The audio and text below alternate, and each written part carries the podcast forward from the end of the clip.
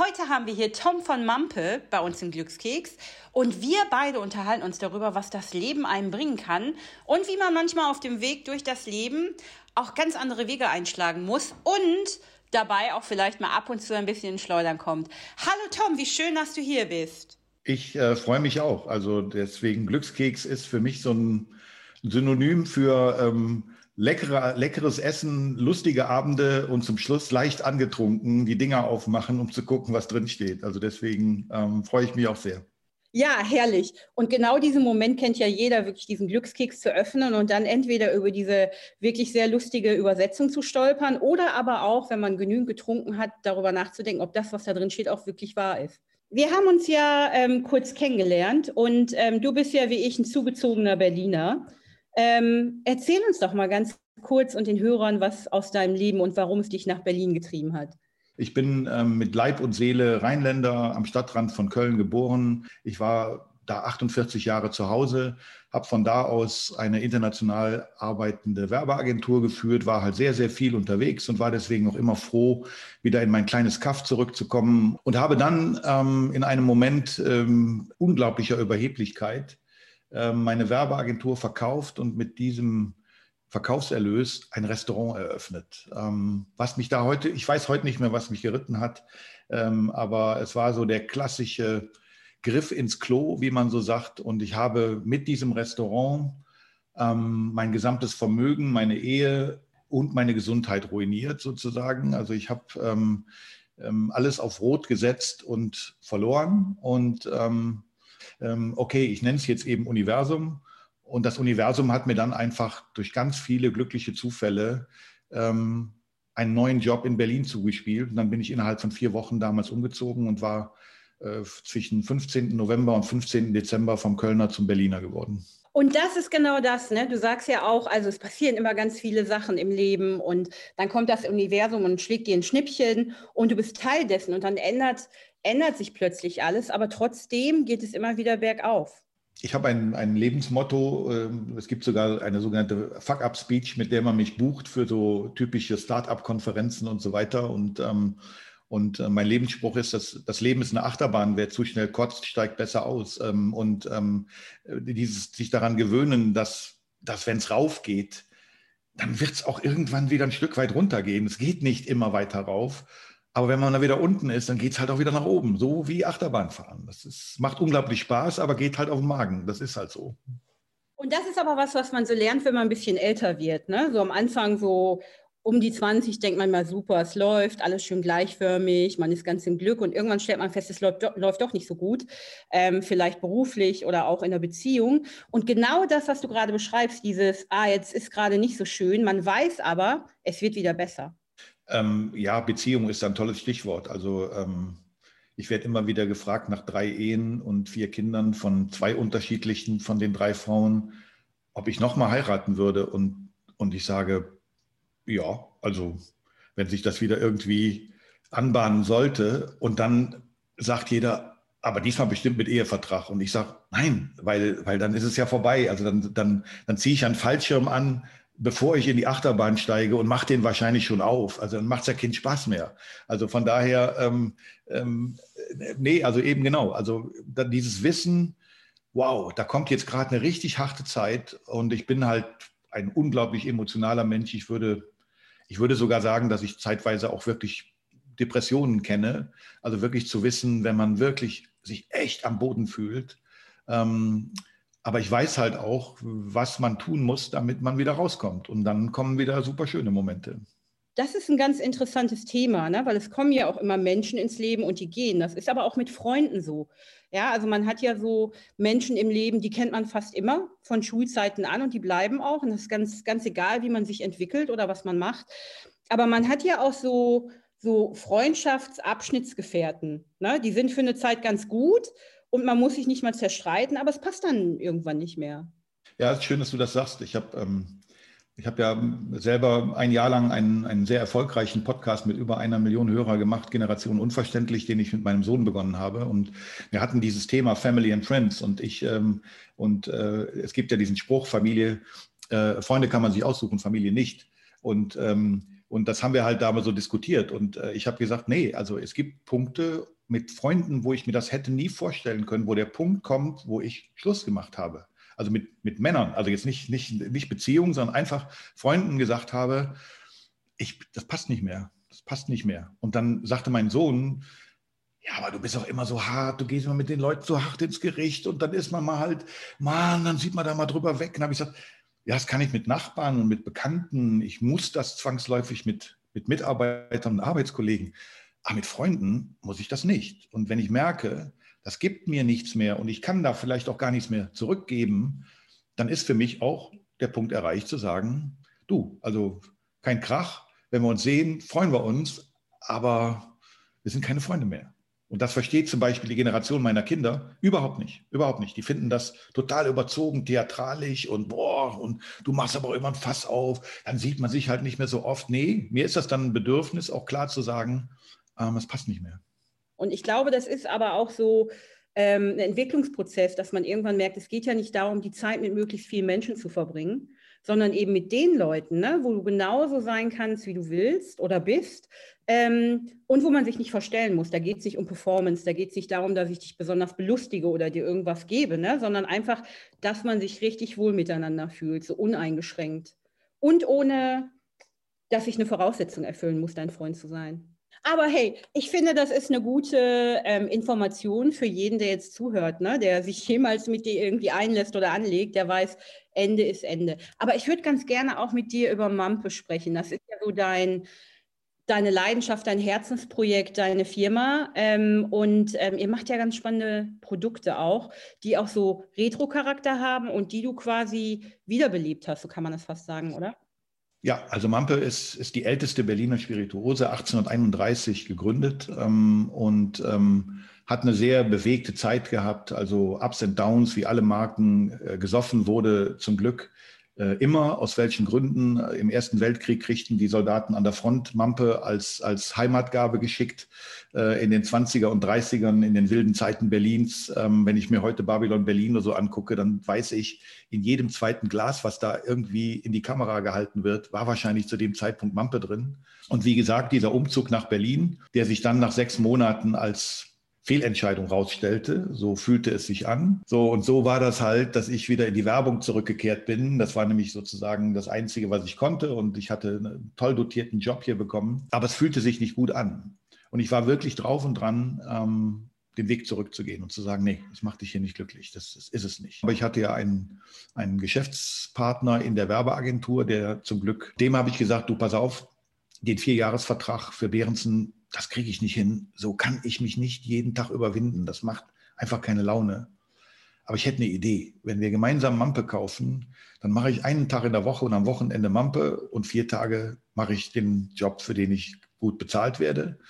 Und so haben wir das gemacht und haben das dann wirklich nebenberuflich angefangen und habe mich halt ähm, dann am 1. Januar 2015 nochmal zum Startup-Unternehmer gemacht und relaunche seitdem diese Marke und mache genau das, was du gesagt hast, einen Spagat zwischen alt und neu, zwischen jung und alt. Und eben das Schöne ist, dass sich damit für mich ein, ein Kreis schließt. Ähm, der Grund, warum ich sozusagen ähm, damals nicht das getrunken habe, was meine Eltern tranken, das ist halt heute etwas total anderes. Zu uns kommen heute drei Generationen zu meinen Führungen. Und das ist halt das, was mich so unglaublich mit Glück erfüllt, jetzt zu sehen, dass so eine Mission ähm, einfach wieder Dinge verbindet, die über Jahrzehnte nicht zusammengegangen sind. Und da hört man auch wieder, Mampe verbindet Menschen. Und du bist ja auch, wenn man dir auf Social Media folgt, auf jeden Fall so ein Generationsverbinder.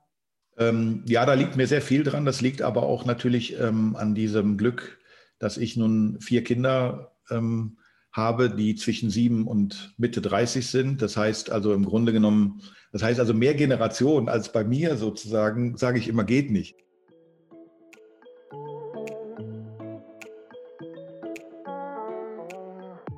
Sag mal, was macht dich denn sonst so im Alltag glücklich? Ach ja, Glück ist ja ein, ein sehr flüchtiges Tier. Ne? Also das ist, also gerade bei mir, also ich muss dann schon alle Türen und Fenster zumachen, dass das auch mal wirklich eine Zeit äh, bei mir bleibt. Ähm, weil ich aber natürlich auch in einem sehr hohen Tempo und mit einer sehr hohen Intensität lebe. Und dann muss ich immer jedem sagen, ja, dann ist das Risiko, das Glück auch wieder zu verlieren, deutlich größer, als wenn ich, wenn ich es habe, Türen zumache, zu Hause sitzen bleibe, mich nicht mehr bewege und sage, okay, jetzt mal Ball flach halten. Also am, am meisten wirklich, wenn ich äh, Zeit mit meinen Kindern und meiner Familie verbringen kann, ähm, weil das eben immer nur temporär ist.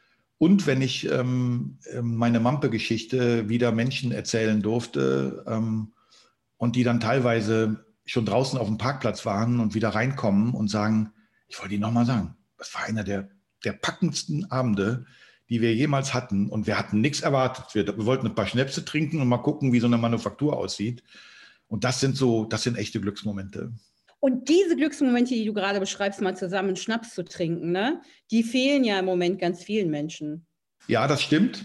Ähm, äh, wobei ich sagen muss, hätte man mir vor anderthalb Jahren gesagt, du wirst mal abends vor einer Kamera in deiner Manufaktur sitzen und ähm, an, an, Laptops, Rechnern, äh, äh, Tablets und Smartphones sitzen Menschen überall, teilweise in Südafrika, in Russland, wo auch immer. Und mit denen machst du einen lustigen Abend und du trinkst mit denen Schnäpse und erzählst deine Geschichten, hätte ich gesagt, nee, nee, funktioniert nicht. Aber ich muss sagen, es funktioniert tatsächlich. Also es ist nicht das Gleiche, aber es ist zumindest mal in diesen Zeiten ähm, ein gangbarer Ersatz. Also äh, ich glaube, jeder von uns freut sich drauf, wenn es denn wieder in der direkten Kommunikation und im Riechen, Schmecken, Fühlen, Umarmen äh, geht. Aber ich hätte vorher nicht gedacht, dass das funktioniert. insofern hält mich das im Moment so ein bisschen bei Laune. Ja, und auch wenn ich natürlich zugeben muss, dass mir dieses ganz eng aneinanderstehen in einer Bar und es ist total laut, man hört Musik und ringsrum hier in Berlin rauchen ja auch alle.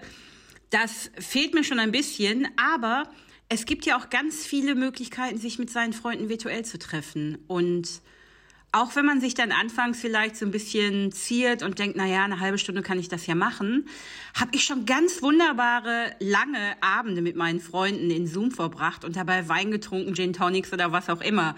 Und ich freue mich aber dennoch darauf, wenn wir alle wieder ausgehen können und uns richtig umarmen und freuen können miteinander. Aber du hast da ja auch schon ganz coole Erfahrungen gemacht. Also wir haben das ähm, ähm, im Dezember als Firmenweihnachtsfeier, als digitale Firmenweihnachtsfeier, habe ich dann Gin-Tastings gemacht. Und äh, man konnte dann natürlich am nächsten Tag anhand der, der Verläufe der Calls, die da eingestellt worden sind, sehen, dass die teilweise bis 3.30 Uhr morgens dann noch weitergemacht haben. Ne? Also das, die Not macht dann doch erfinderisch. Wie sah denn vorher bei dir so ein perfekter Abend aus? Also der perfekte Abend ähm, ist tatsächlich ähm, mit also der muss mit gutem Essen verbunden sein. Also ähm, ob jetzt selbst gekocht, von Freunden bekocht oder im Restaurant. Abends so mit einer Runde von sechs, acht Leuten, mit einem leckeren Essen, mit genügend Wein und nicht gucken, wie viele Flaschen man leer wegstellt, sondern die, die Ernüchterung kommt am nächsten Morgen, wenn man denkt, wow, Alter, das haben wir gestern Abend hier wirklich alles weggebeamt. Ähm, und dann viele, viele Geschichten, Witze, ach, irgendwelche schrägen äh, Dinge, die man gemeinsam tut. Also das ist für mich ein perfekter Abend. Ja, ich nenne das ja auch immer den Spechtmoment, wenn man morgens aufwacht und da ist ein riesengroßer Specht bei dir im Kopf, den ich dann auch total hasse, aber im Laufe des Tages dann denke, boah, ist ein richtig geiler Abend gewesen. Sag mal, hast du irgendwie, du bist ja jetzt schon länger im Geschäft, ne? Was hat sich denn so verändert beim Konsum zwischen eher jüngeren Schnapstrinkern und denen aus den 70er, 80er Jahren? Ja, komplett anders, ganz witzig. Ich habe gerade äh, zehn Minuten, äh, bevor wir begonnen haben, noch eine, eine Absage schreiben müssen für, für einen Junggesellinnenabschied mit 18 jungen Frauen, die ein Gin-Tasting machen wollten. So, äh, also wir, äh, beamen wir mal einfach sieben oder acht Jahre zurück, würde ich sagen, völlig abstrus. Hätte es nie gegeben. Also hätte es nie gegeben. Nicht wegen Frauen, also auch keine, also Jung, Jungs, die irgendwo sich zum Junggesellenabschied besaufen, würde ich sagen, okay. Ähm, aber, aber Gin-Tasting, also Gin generell ist gerade, ähm, und da geht es gar nicht so um die großen Zahlen der, der Absätze, sondern ist eine Generation und geschlechterübergreifende, verbindende Spirituose geworden. Also Paare, die zu uns zum Gin-Tasting kommen, Töchter, die das ihrem Vater schicken und dann schenken und gemeinsam kommen. Wie gesagt, Junggesellinnenabschied. Ich habe dann zuerst zurückgeantwortet, oh nee, Sowas machen wir nicht. Ähm, also ich wollte da nicht irgendwie nach, nach 15 Minuten äh, äh, betrunkene Frauen ähm, im Büstenhalter auf, äh, in meiner Manufaktur rumspringen sehen. Dann sagten die, nee, nee, also wir sind schon, äh, wir, also wir wollen einfach einen netten Abend zusammen haben und wir trinken halt alle gerne Gin. Und äh, natürlich wird das ein bisschen albern werden, aber es gibt da keine Spielchen oder sonst irgendetwas. Ähm, also das ist halt etwas, wo ich sagen würde, hätte es in, in meinem Großwerden mit Spirituose so nicht gegeben und entwickelt sich gerade. Liegt auch an der Qualität der Spirituosen. Craft, Craft Spirits, Craft Beer ist so ist ein Schlagwort. Die Sachen dürfen wieder was kosten. Man kauft heute einen Gin nicht, wenn der unter 25 Euro kostet. Dann sagen die Leute bei uns, nee, nee, es soll schon was Gutes sein. Wäre vor zehn Jahren alles völlig undenkbar gewesen. Total. Und weißt du, was gerade auch wieder kommt? Eierlikör, ne? Oh, ganz schlimmes Wort. Also das äh, eine, eine, eine große Wunde, in die du gerade Salz streust. Wir haben ein Eierlikör im Programm gehabt, weil ich liebe Eierlikör. Ähm, aber ich mag halt nicht diesen, wo man so zehn Minuten warten muss, bis der aus der Flasche so langsam rauskommt. Genau, und dann haben wir bei Mampe ähm, vor zwei Jahren einen, einen Eierlikör gemacht ähm, mit Cold Brewed Coffee. Das heißt, es war so ein, ein leicht nach Kaffee schmeckender Eierlikör, bisschen höherprozentiger super lecker. Das, das Ordnungs- und Gesundheitsamt sind bei uns sehr seltene Gäste, weil bei uns ist immer hochprozentigster Alkohol im Spiel. Aber in dem Moment, wo wir mit Eierlikör anfangen, wird es natürlich schwierig, weil wir dann natürlich mit hochsensiblen Lebensmitteln arbeiten und leicht verderblich. Und deswegen habe ich mich schweren Herzens dazu entschlossen, den aus dem Programm zu nehmen. Aber meine Kollegen lassen nicht locker. Deswegen, äh, das ist gerade so eine offene Wunde, wo ich gerade mit mir ringe und sage, komm, dann verdienen wir halt an irgendeiner Sache nichts. Ähm, aber Eierlikör ist groß im Kommen. Um unser tolles Gespräch zu beenden, worauf freust du dich denn jetzt am meisten, wenn wir alle durch die Pandemie gekommen sind? Ei, das ist eine schwierige Frage, weil ich freue mich komischerweise äh, irgendwie nicht auf das, auf das sich alle freuen. Also äh, ich habe letzte Woche mit zwei Freunden äh, lange telefoniert mit dem einen gesehen, die sagten, boah, ey, also als allererstes, ich reserviere die ganze Woche, jeden Abend irgendwo einen Tisch und dann werde ich wildfremde Leute anquatschen und die in den Arm nehmen. Und, und ich sage, du, also ich habe während dieser Pandemie ähm, wirklich schätzen gelernt, eben nicht von einer Veranstaltung zur anderen zu hetzen und da noch eingeladen zu sein und sich bei dem Kunden noch mal sehen lassen. Ähm, also ich habe wirklich genossen, auch runterzukommen, viel zu Hause zu sein, viel mit mir alleine zu sein. Ähm, also von daher würde ich im Moment wirklich sagen, das erste wirklich tolle Konzert unter normalen Bedingungen. Also jetzt, ich rede jetzt nicht von den Zwischenstufen, die wir haben werden, äh, äh, Club mit 500 Leuten, aber nur 100 drin und wir stehen alle auseinander, sondern dann, wenn es wieder eng, laut, schwitzig und besoffen ist. Darauf freue ich mich dann. Oh, ich mich auch. Und ich finde, viel, viel besser können wir den Glückskeks gar nicht beenden, weil das verbindet uns. Und ich freue mich jetzt schon darauf vor mit dir. Und ich danke dir so sehr, dass du mit uns hier im Glückskeks war und über dein Glück mit uns gesprochen hast. Danke, Tom. Sehr gerne. Es war mir eine Freude.